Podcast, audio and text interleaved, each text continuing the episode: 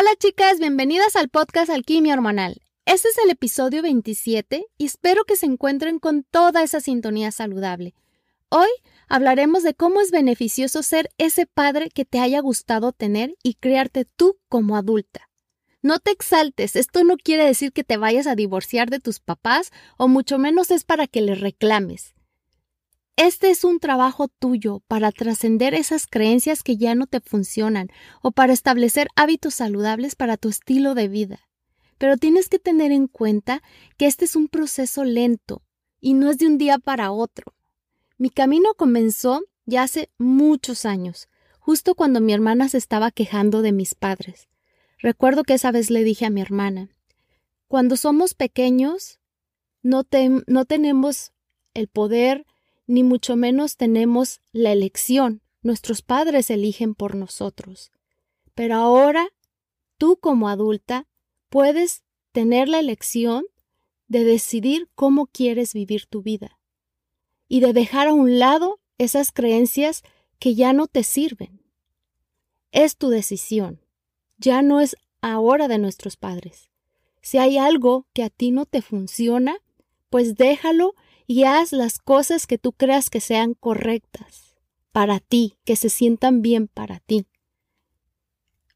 Cuando me doy cuenta, tal vez yo en ese momento no me estaba quejando de mis padres, pero yo tal vez en mi inconsciente, como dicen, todas las personas son para nosotros un espejo.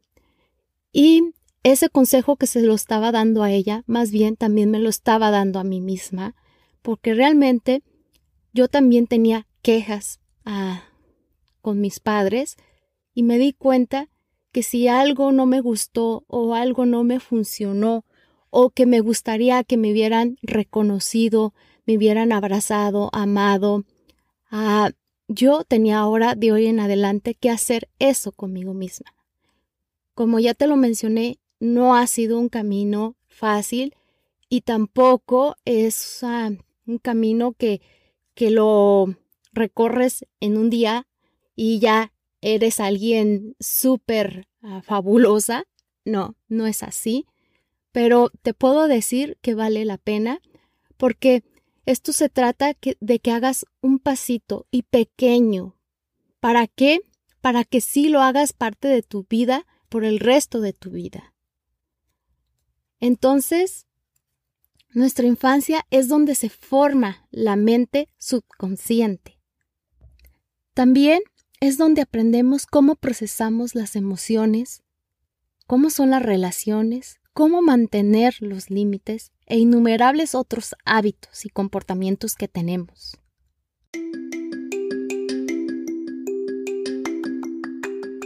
Bienvenida al podcast Alquimia Hormonal con tu anfitriona Edu Santibáñez Edu es asesora en salud femenina, equilibrio hormonal, psicología de la nutrición, maestra de meditación y experta en hierbas para la salud femenina.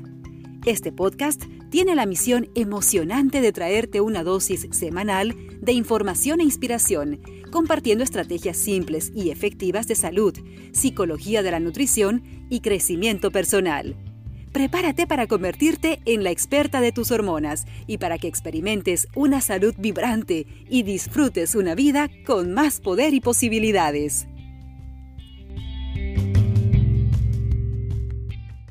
Idealmente, nuestros padres son dos personas autorrealizadas que permiten que sus hijos sean vistos y escuchados como el individuo único que es.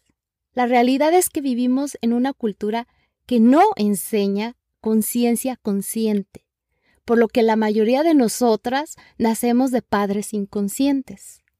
Los padres inconscientes están repitiendo los mismos hábitos y patrones que han aprendido. Están operando desde un espacio herido debido a sus propias emociones no procesadas. Es importante comprender que los padres solo pueden ser padres desde su propio nivel de conciencia. Solo podemos dar a los demás lo que hemos practicado dándonos a nosotras mismas. Como coach de salud he llegado a comprender que la mayoría de las personas buscan ayuda para problemas de comunicación o con su pareja, hábitos destructivos, ya sean adicciones, autosabotajes, confusión de identidad, de quién soy, quién realmente soy, qué es lo que quiero, y sentimientos generalizados de baja autoestima. Cada uno de estos problemas se manifiestan de manera diferente, pero todos están vinculados a una cosa, el comportamiento condicionado que se practica desde la infancia. Cuando un padre se sienta con un niño que se ha portado mal, ha usado un mal juicio o ha cometido un error y dice, ok, vamos a averiguar qué sucedió. Ese padre le está enseñando a su hija o a su hijo una responsabilidad compasiva. Pero muchos no saben que es su trabajo enseñar a sus hijos cómo expresar un error, cómo examinar lo que sucedió y clasificar qué parte pertenece a las circunstancias y qué parte le pertenece al niño. ¿Qué podemos aprender de esto? ¿Y qué deberías de hacer diferente la próxima vez? Hay un equilibrio entre todos estos factores que deben entenderse. El padre responsabiliza al niño, pero también lo ayuda a comprenderse a sí mismo y a tener compasión de sí mismo y de su error. Mi querida escucha, tal vez podrías estar pensando ahora mismo, mi infancia ha terminado y no hay razón para volver ahí. ¿De qué hablas, Edu? O, si mi infancia es donde aprendí la mayoría de mis mecanismos de afrontamiento, Ahora sí que estoy jodida. No te preocupes. Nunca es demasiado tarde.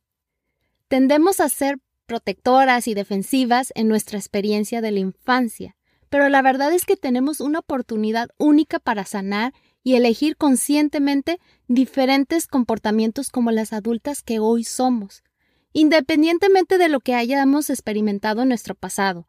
Si tus padres fueron demasiado duros o demasiado fáciles contigo cuando cometías errores y no te diste cuenta de esto, no es demasiado tarde para ti. No importa la edad que tengas, hoy mismo puedes aprender la responsabilidad compasiva. Este proceso se le llama repararentalización y o el estado del yo padre. Recuerda que eres un humano y que los humanos no son perfectos, todos cometemos errores, créemelo.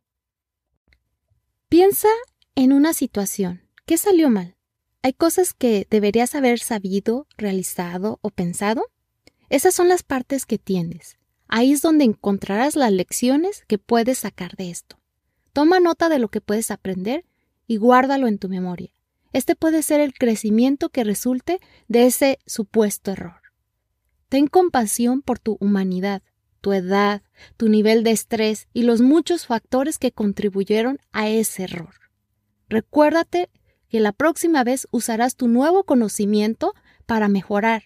Entonces, esto sería como un padre que te apoya, que te dice dónde estuvo el error y lo que estaba fuera de tu control y lo que tú podías controlar, pero también te indica amablemente qué puedes hacer para la próxima o que lo mantengas, que lo recuerdes. La repararentalización es el acto de darte lo que no recibiste de niña, no nacemos con la capacidad de manejar nuestros impulsos. La autodisciplina no es algo que debería esperarse que tengamos automáticamente. La autodisciplina se aprende y es en la niñez. Mi infancia fue única en el sentido de que tenía a mi madre y a mi padre físicamente presentes, pero estaban emocionalmente ausentes. ¿Por qué te recalco única? Porque también para ti es única. Aunque tengamos hermanos, aún teniendo mm, los mismos padres y teniendo las mismas experiencias o que hayamos vivido un momento específico, para nosotros vamos a asimilarlo completamente diferente como lo asimiló a nuestra hermana o nuestro hermano. Por eso es que te recalco que es único y no des por seguro algo, porque tal vez para ti cierto momento pudo haber sido el más fabuloso y para tu hermano o hermana pudo haber sido todo lo contrario. A principio de mis veintes no sabía manejar bien mi dinero, no entendía cómo establecer o mantener límites. No escuchaba lo que yo realmente necesitaba y yo simplemente quería encajar. En general no me había centrado en mi salud física y espiritual, de una forma que fuera para el resto de mi vida, que fuera un estilo de vida y no una simple moda. Al descubrir esto que me llamó tanto la atención cuando le di este consejo a mi hermana, que en sí fue un consejo a, mi persona, eh, la repararentalización fue un cambio de juego para mí. No fue culpa de mis padres, para nada. No significa nada acerca de quiénes eran como personas o cuánto me amaban. Estaban haciendo lo mejor que podían con su nivel de conciencia. Ahora ya era hora de que yo me hiciera cargo y que yo hiciera lo mejor que pudiera con mi propio nivel de conciencia, tal vez un poco más evolucionado. La autoparentalización es nuestra responsabilidad personal. Cualquiera puede comenzar este proceso de repararentalización a sí mismos. Se necesita tiempo, compromiso y paciencia. Eso sí, no hay una solución rápida. Necesitarás estar presente para ti todos los días, pero esto te permitirá sanar y perdonarte. Cuando los padres tienen reglas y las hacen cumplir con firmeza y amor, naturalmente nos están enseñando a nosotros los hijos a cómo hacerlo para nosotros mismas. El hacer nuestra tarea antes de salir a jugar, el llevar nuestro plato después de comer, aunque no quisiéramos, el que no nos permitían a comer un segundo postre, todos estos requisitos eran justos y equilibrados según lo que tus padres pensaban, porque esto te lo estaban enseñando con cuidado para que años después puedas hacer esto para beneficio tuyo. Y como ya te lo mencioné antes, dependiendo de tu experiencia infantil única, porque recuerda nuevamente que todas tenemos una experiencia única, porque aunque tengamos hermanos, cada uno tiene su propia personalidad y muy diferente forma de ver la vida. Para mí, la disciplina fue lo más difícil. Mi mente tenía berrinches constantemente y también le encantaba llamar la atención. En mi adolescencia me empecé a revelar. Y ya en, digamos, en, al principio de, de mi adultez, había una parte de mí que no quería cocinar, ir al gimnasio todos los días, o yo misma me autosaboteaba, o odiaba el tener que hacer algo planeado. Fue, no voy a, mentirlo, un proceso de duelo para mí, para mi yo del pasado. Pero también así pude aprender a tener autocompasión, para así permitirme ver la disciplina de otra manera. Si es que si eres como yo, que luchas con la autodisciplina, más que la mayoría de las personas, no significa que seas de voluntad débil o menos fuerte que los demás solo significa que no aprendiste algunas cosas importantes en la infancia. No temas. ¿Puedes aprenderlos ahora? Lo primero que debes de hacer es dejar de culparte por tus luchas con la autodisciplina. Cuando te acusas de ser débil o deficiente, haces más difícil de lograr un punto de apoyo para hacer cosas que no quieres hacer o para evitar hacer cosas que deberías de hacer. Si a veces eres demasiado dura contigo misma, hay muchas posibilidades de que también en otras ocasiones vayas demasiado lejos en la dirección opuesta. A veces te liberas cuando no sigues tus propias reglas, pero esto también es perjudicial. Utiliza las habilidades de responsabilidad compasiva que estás desarrollando para aplicarlas cada vez que caigas en la autodisciplina, y cuando me refiero en la autodisciplina es que lo veas como, como algo fastidioso, como una tarea, o, o porque yo lo veía como, ¿por qué tengo que hacer esto? Y era como que quería rebelarme contra el mundo, pues no lo voy a hacer. Y tal vez eso que quería hacer era una parte de mí sí lo quería, pero la otra parte no porque estaba en contra de por qué tengo que hacer esto. Y cuando comprendí que, que no es que tenía que hacerlo, es porque simplemente yo quería hacerlo parte de mi vida porque sabía que quería vivir de acuerdo a un estilo de vida y que quería vivir de cierta manera, entonces tendría que crear nuevos hábitos para poder llevar este nuevo estilo de vida.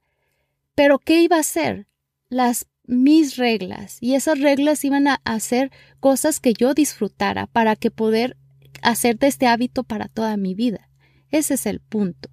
No de que veas la autodisciplina como un castigo o como que te sientas que tienes que seguir las reglas porque tienes que para poder ser algo. No, no, se trata de que si quieres ser algo, ya eres algo en primer lugar, pero si quieres cambiar algo que ya no te está funcionando, lo hagas desde el amor, la compasión y sobre todo que lo disfrutes en el proceso. Otra lucha muy importante para mí fue encontrar la alegría. La alegría es una experiencia del alma o de tu verdadero ser. Es el producto de la espontaneidad, el juego, la creatividad y la presencia pura. Y no es algo que haya experimentado frecuentemente en mi hogar. Parte de descubrir la alegría es aprender tus propias pasiones e intereses únicos. Esto es algo con lo que tuve que, que pasar tiempo conectándome. Tuve que volver a aprender a conocerme desde una forma más consciente y desde una perspectiva más amable. Esto te lleva a aprender a amar a tu verdadero yo, a tu verdadero ser. Todos aprendemos a amarnos a nosotras mismas en la infancia, es decir, cuando las cosas van bien, cuando sentimos el amor de nuestros padres por nosotros, se convierte en nuestro propio amor por nosotras mismas y lo llevamos más adelante hasta la edad adulta. Tendemos a suponer que si nuestros padres nos amaron, eso es suficiente, pero no es necesariamente absoluto. Hay muchas maneras diferentes para que un padre ame a un hijo.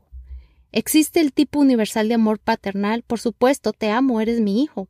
Luego está el amor paterno real, sustantivo y significativo, que es este es el amor de un padre que realmente cuida al niño, que realmente lo ve, lo conoce, lo reconoce, realmente lo ama y ama a la persona por lo que realmente es. La mayoría de las personas perciben al menos parte del primer tipo de amor. Muchas menos reciben el segundo tipo de amor. ¿Sientes que tus padres realmente conocen tu verdadero yo? ¿Te aman por quien eres? ¿Te aman de esta manera, verdadera y profundamente? Si sientes que falta algo en, de tu amor por ti misma, puede ser porque no percibiste suficiente amor genuino y profundo de tus padres pero no es demasiado tarde para que lo hagas por ti, para que tú puedas dártelo a ti misma. Esto, esta experiencia me ha llevado a conocerme, a poner mis límites, a hablarme con paciencia y con respeto, como el que yo haya querido y sobre todo amarme por quien soy, pero con el entusiasmo y la curiosidad de seguir conociéndome y trascendiendo patrones o creencias que simplemente ya no me funcionan. Acepta que no es tu culpa que tus padres no puedan amarte de la manera que lo necesitabas. Comienza a prestarte más atención a ti misma. ¿Quién eres tú? ¿Qué es lo que amas y odias? ¿Te gusta o no te gusta? ¿Te importa o sientes o piensas? Estos son los aspectos de ti que te hacen quien eres. Presta atención y mucha atención a lo bueno que hay en ti. Haz una lista y sigue agregándole. ¿Eres una amiga fiel? ¿Una trabajadora sobresaliente? ¿Eres confiable? ¿Cuidas de ti? ¿Eres honesta? Escribe todo lo que se te ocurra, incluso si es muy pequeño. Vuelve a leer la lista a menudo. Toma estas cualidades y reclámalas como la dueña que ya eres de ellas y úsalas a tu favor. Años después de este proceso de autorrentalización, puedo decir que soy realmente una persona diferente. Me ha traído mucha más confianza, empatía y energía creativa. Te comparto estos cinco pasos para que comiences tu propio camino de autorrentalización. Respirar, sí, es un paso muy importante, porque es muy fácil que te sientas abrumada. La autorrentalización es un proceso y no es algo que sucede de la noche a la mañana, como ya te lo he dicho varias veces. No es algo que ocurra en un par de meses y listo, se acabó, ya. No, no es así. Si intentas hacer demasiado de este trabajo a la vez, te sentirás abrumada y volverás a caer en esos viejos patrones. Sigue un paso a la vez, pequeño, no intentes hacer demasiados en poco tiempo. El segundo paso es que hagas una pequeña promesa para ti todos los días. Este paso debe ser tan pequeño que parezca insignificante. Elige algo que te coloque en una situación en la que tengas éxito. Por ejemplo, mi primera promesa para mí fue tomar agua en la mañana y después mi café. Para muchas mujeres se les facilita a lo mejor tener una agenda y si tienes un horario que no te permite esto, entonces tu primer paso sea levantarte más temprano. Si en estos momentos no vas al gimnasio todos los días, no te prometas ir al gimnasio todos los días. Algunos buenos ejemplos son, no sé, meditar dos minutos, dar una caminata por cinco minutos alrededor de tu cuadra todas las mañanas, cocinar una comida en casa todos los días, escribir en tu diario cada noche antes de irte a acostar. El tiempo es importante aquí. No elijas ninguna promesa que te tome más de 10 minutos en total. El paso número 3 es que le digas a alguien que confías, que no sean tus padres, que estás comenzando con este proceso. No compartas que estás haciendo esto con tus padres. No es necesario, puede ser perjudicial para ellos. Recuerda que hicieron lo mejor que pudieron con su nivel de conciencia. Probablemente se pondrán a la defensiva si hablas de esto. La autorrepararentalización es para ti. Cuando comiences este proceso, ah, compárteselo con quien tú tengas ah, una conexión especial. En mi caso, cuando yo empecé hace mucho tiempo con esto, lo compartí con una amiga y trabajamos juntas para hacerlo. Si tienes tu pareja o un amigo cercano, hazle saber que estás trabajando en esto y el apoyo será de verdad muy útil. Usa este mantra o afirmación. ¿Qué puedo darme ahora mismo? Este es un mantra que uso a menudo de niñas no siempre se nos daba lo que necesitábamos. Como adultas tenemos la oportunidad de darnos lo que necesitamos. Cuando sientas que tienes emociones fuertes, hazte esta pregunta.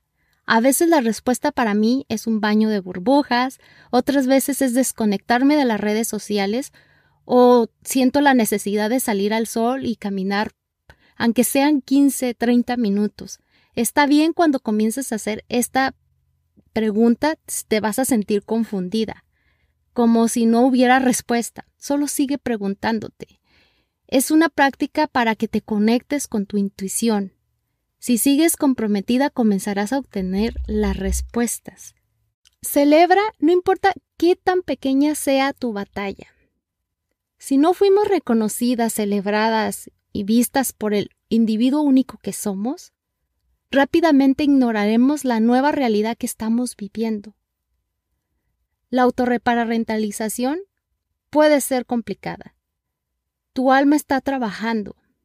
Reconoce el coraje que necesitas. Sé dueña de tu progreso. Celebra la persona en la que te estás convirtiendo.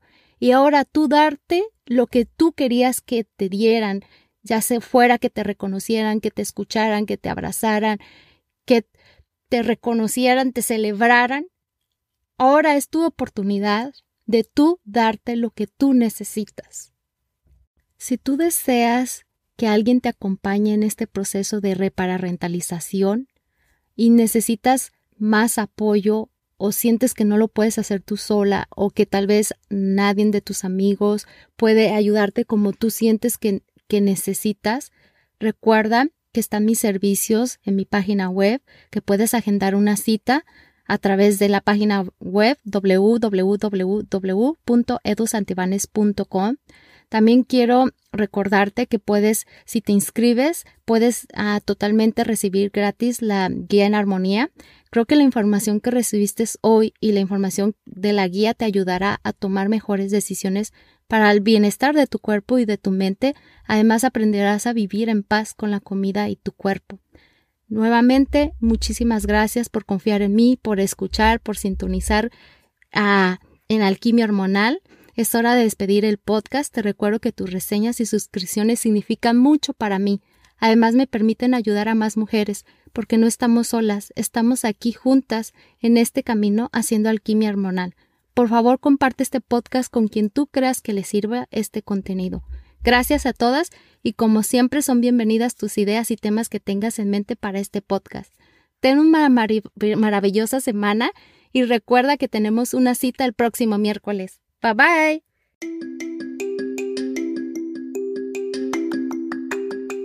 Escuchaste Alquimia Hormonal. Para más información visita www.edusantibanes.com o encuéntranos en redes sociales como Alquimia Hormonal.